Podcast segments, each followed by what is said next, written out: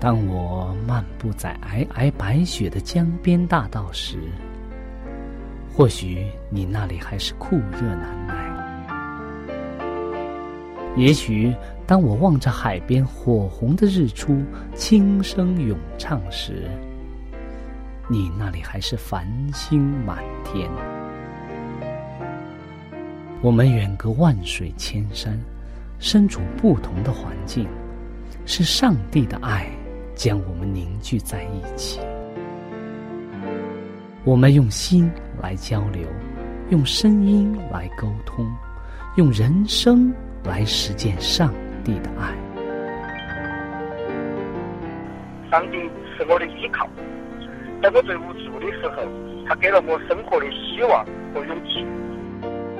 主耶稣用生命的光照了我的人生。伊是我的爸，也是我的朋友。人非有信，就不能得上帝的喜悦。上帝好似我爹哋咁样，好关心我，好爱我。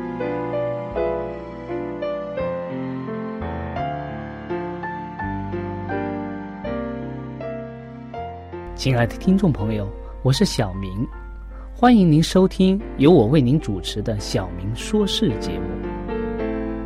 在这里呢，我们将以轻松愉快的互动方式，来与您分享一些有趣的哲理故事、人物故事，或发生在你我身边的故事。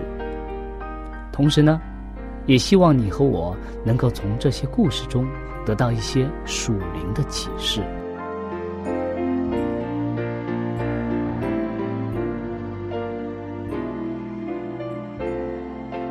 欢迎您收听《小明说事》。亲爱的听众朋友，大家好，欢迎您来到《小明说事》。今天呢，我们会和往常一样，先和大家分享一则小小的故事。在这故事之后呢，我们和大家一起来探讨这则故事带给我们的人生启示。在开始之前呢。我们先和大家一起来做一个祷告，请大家闭上眼睛。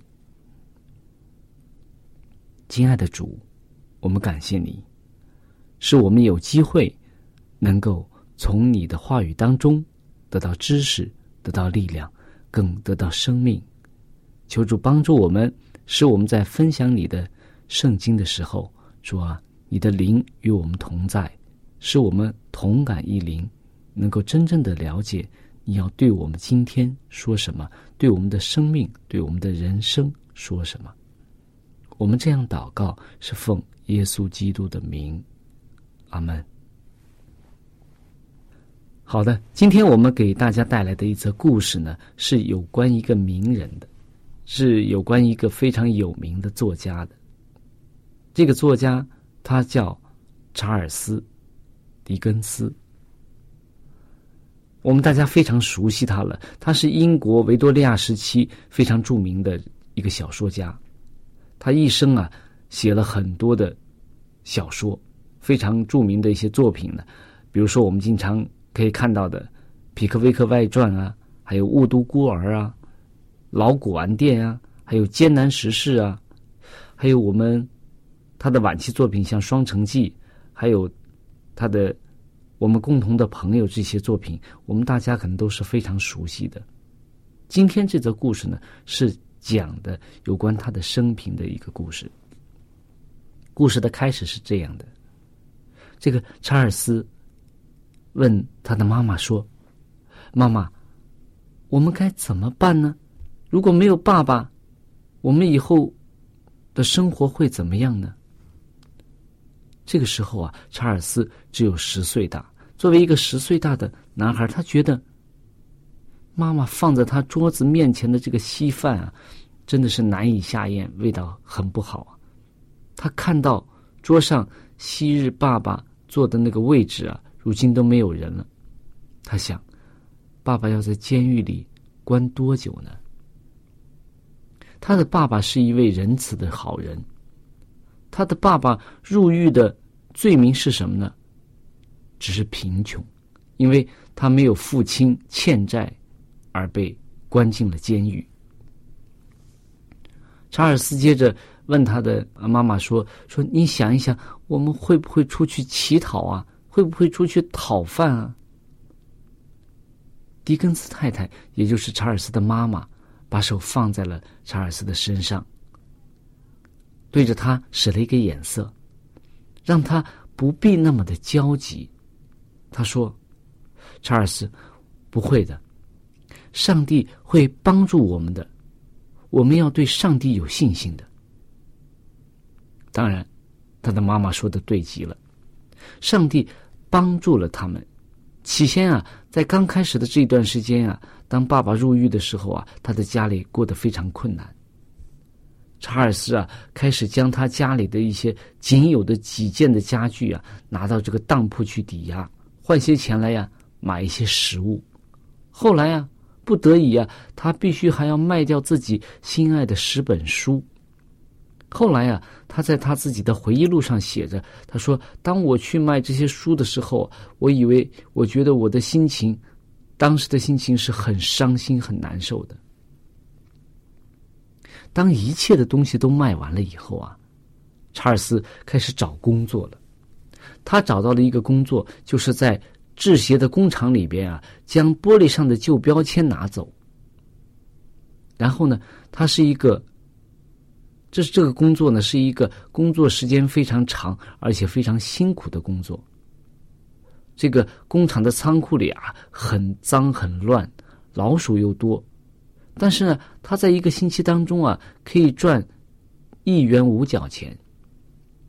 然后。这些钱呢，到他爸爸回家之前呢，足以维持全家人的开支和生活。狄更斯先生啊，回来以后就是我们说的狄更斯的爸爸。回来以后啊，他们家的情况啊就开始好转了。查尔斯可以去学校上学了。以后啊，他找到了律师助手的工作，这样他晚上。才有时间开始写故事书。虽然经济上的情况很快就好转了，可是他并没有忘记在那贫穷的那几年当中啊，上帝是如何的帮助了他们。那几年的经验啊，使他写了大卫·科波菲尔，还有其他十五本非常有名的书籍。除了圣经和威廉莎士比亚的作品以外啊，在一八一二年所出生的这个查尔斯啊，查尔斯狄更斯啊，他所写的书啊，是非常的畅销，当时啊，比其他的书啊都卖得好。上帝成全了这个孩子，这个年轻人的这个梦想。他也成全了他自己的应许。他曾经帮助多年前在英国的狄更斯，他一家的需要。他也对狄更斯母亲的对上帝的信心给予了回报。在他们非常艰难的时期，他们求告上帝的时候，上帝帮助了他们。只要你祈求他。上帝一定会满足你的一切所需的，关键是我们是不是在自己艰难、困苦、贫穷的时候，真正去凭着对上帝的信心去祈求他，祈求他的帮助，祈求他的带领。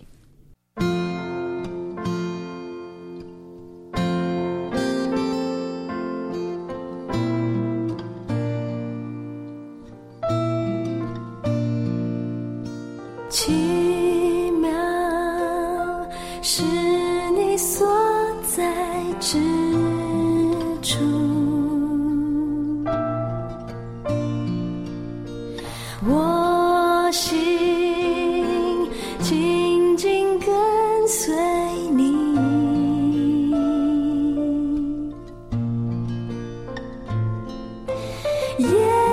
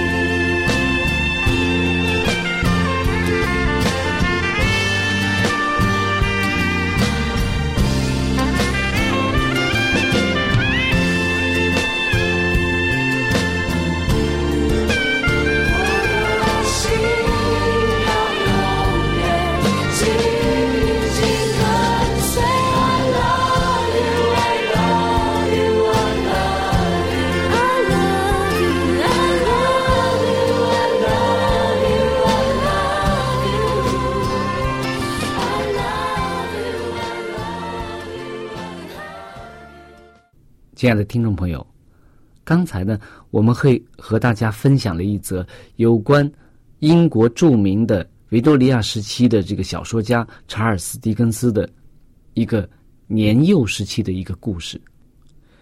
他小的时候啊，因为父亲理财的问题啊，因为欠了很多债而被捕入狱了。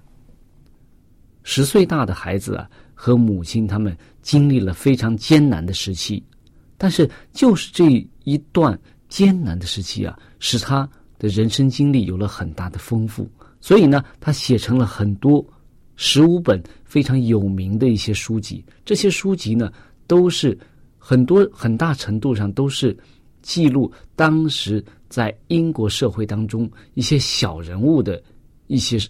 遭遇啊，一些不同的境遇。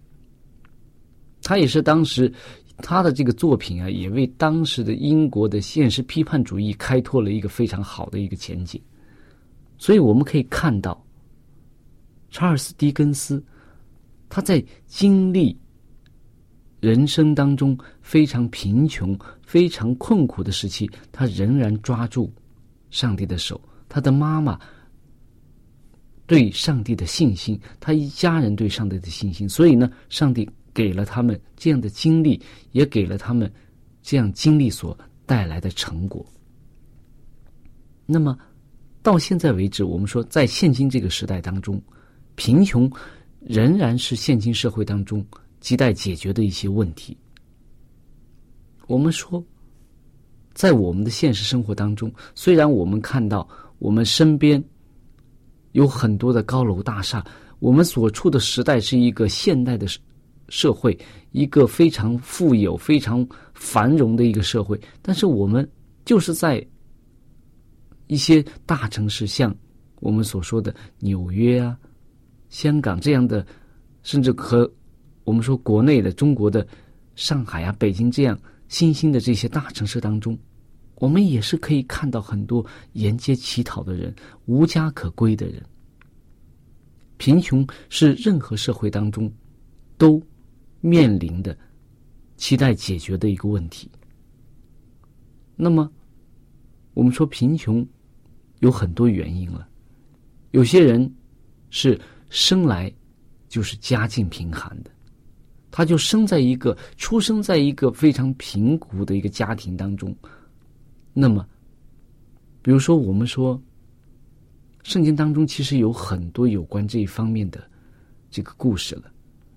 很多人他的出生都不是很富有的，但是他对上帝的信心，他履行上帝的这个使命，却从来没有因为贫穷或者因为他贫穷的经历而被打消，或者说被。消减。那么，我们看到圣经当中，耶稣，我们说他的出生啊，他是出生在一个什么样的家庭当中？他出生在一个木匠的家中，他的父亲约瑟是个木匠。我们也可以从他圣经当中很简短的记录他的生平，特别是年幼时期的生平的时候，我们就能够看到他的家境并不是很富裕的。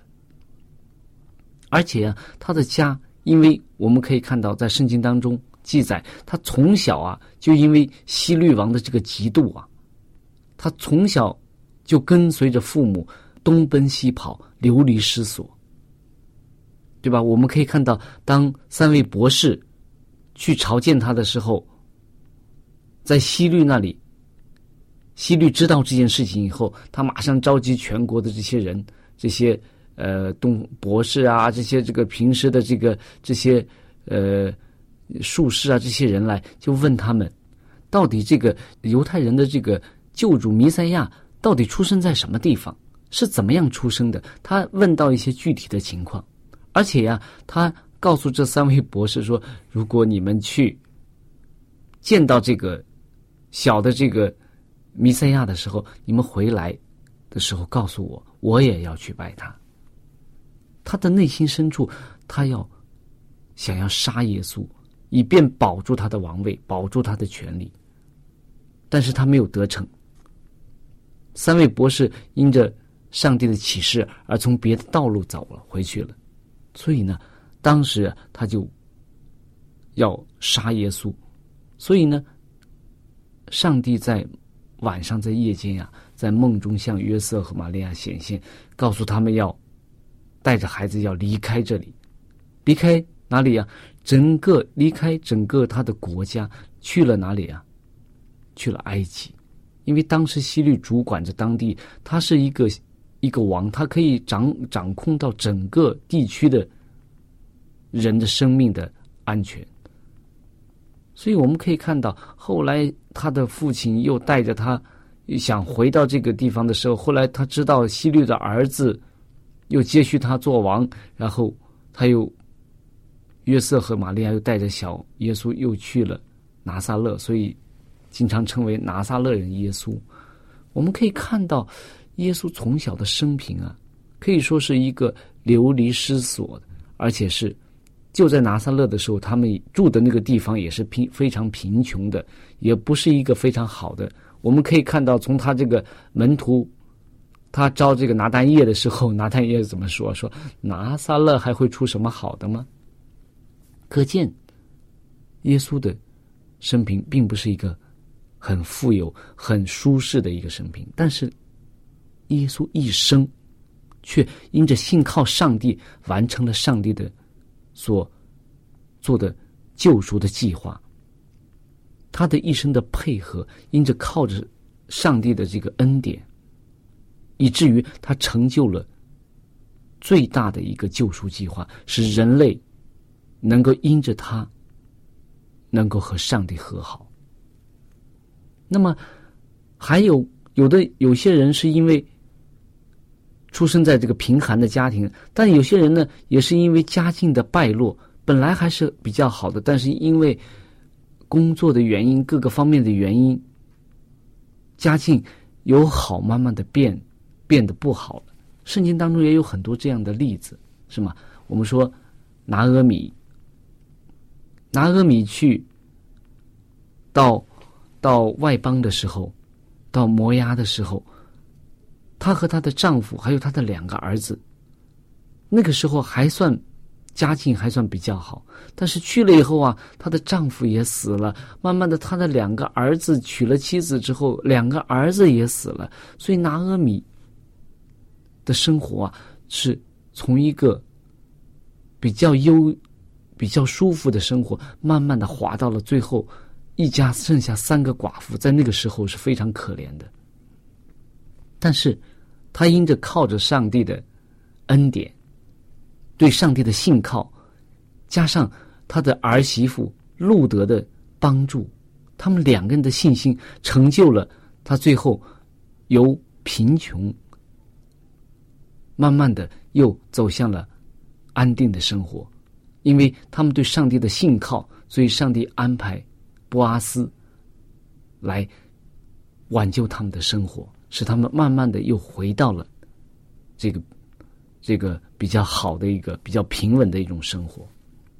圣经当中也有浪子的比喻，当中这个浪子也是啊，他的家境本来是非常好的，他的爸爸也是非常有钱的，但是因为他想要离开父亲。所以呢，他拿着父亲给他的一部分财产，他就远离了，而且他挥霍无度啊，荒淫挥霍，最后呢，导致家境败落，最后导致他呀，给人家喂猪，连猪食都吃不到。但是他回头了，他凭着对父亲的这种信靠，他觉得父亲一定会。接纳我的，所以他回到了父亲的家中，以至于他的生活又回到了以前做儿子的地位。那么，还有一些人呢，他们的家境陷入贫穷、陷入困苦，可能也不是因为生在这个贫寒的家庭当中，也不是因为家境慢慢的败落，他们是因为有的时候上帝的。一种试炼，对人信心的一种试炼，对人生价值的一种历练。我们说圣经当中有约伯，约伯在上帝面前，上帝称他为艺人，他也是敬爱、敬畏上帝的一个人，但是因着撒旦对他的这个试探，上帝允许撒旦去伤害约伯的财产，甚至他的儿女，甚至约伯的身体，因为上帝对约伯有信心，上帝知道约伯信靠他，所以呢，约伯在很短的时间。之内啊，由一个非常富有的人变成了一个非常贫穷，失去了儿女，而而且呀，浑身长疮。但是，他却没有埋怨上帝。他经历了这样的试炼之后啊，他战胜了试炼。他还是当他的妻子说：“你不如弃掉上帝死了吧。”这个时候，约伯说：“你说话像鱼丸的妇人。”赏赐的是耶和华，收取的也是耶和华。耶和华的名是应当称颂的。所以，约伯在这个言语上面、口上面不犯罪。他相信上帝是公义的、公平的。所以，当我们了解到我们自己的处在如果处在一个贫寒的这种环境当中的时候，我们要信靠上帝。我们要对上帝有信心，我们相信上帝有他的应许。在圣经诗篇第三十七篇第二十五节有这样的经文：诗人说：“我从前年幼，现在年老，却未见过一人被弃，也未见过他的后裔讨饭。”上帝对他。每一个儿女都有计划，他不会让他们在一种艰难的环境当中去生活。有时候临到我们的艰难、贫穷、困苦啊，可能是为了使我们更加的信靠上帝。只要我们的信心过了这一关，上帝一定会将那更好的赏赐给我们。所以，愿我们每个人都能够在。这个艰难当中、贫穷当中、困苦当中，学会依靠上帝，就像当年这个查尔斯·狄更斯的妈妈一样。他说：“上帝，我们要对上帝有信心，上帝会帮助我们的。”所以，愿我们每个人都能够抓住这种、这种、这份信心，能够在上帝面前求上帝的带领，求上帝的恩典。我们也一定像圣经里所应许的，你们祈求就给你们，寻找就寻见，叩门就给你们开门。亲爱的听众朋友，我们的节目到这里就结束了。如果你有什么属灵的感受，或者是听了节目之后有什么感动，你可以用电邮的方式。和我们直接联系。我的电邮地址是小明，就是拼音的小明 x i a o m i n g 小老鼠 v o h c 点 c n。我再说一遍，我的电邮是 x i a o m i n g at v o h c。点 c n，那欢迎您写信给我们，我们可以在属灵的历程上可以互相勉励、互相支持、扶持，共同奔走天国的道路。在这里，我再次感谢大家收听我们的节目，上帝祝福你，再见。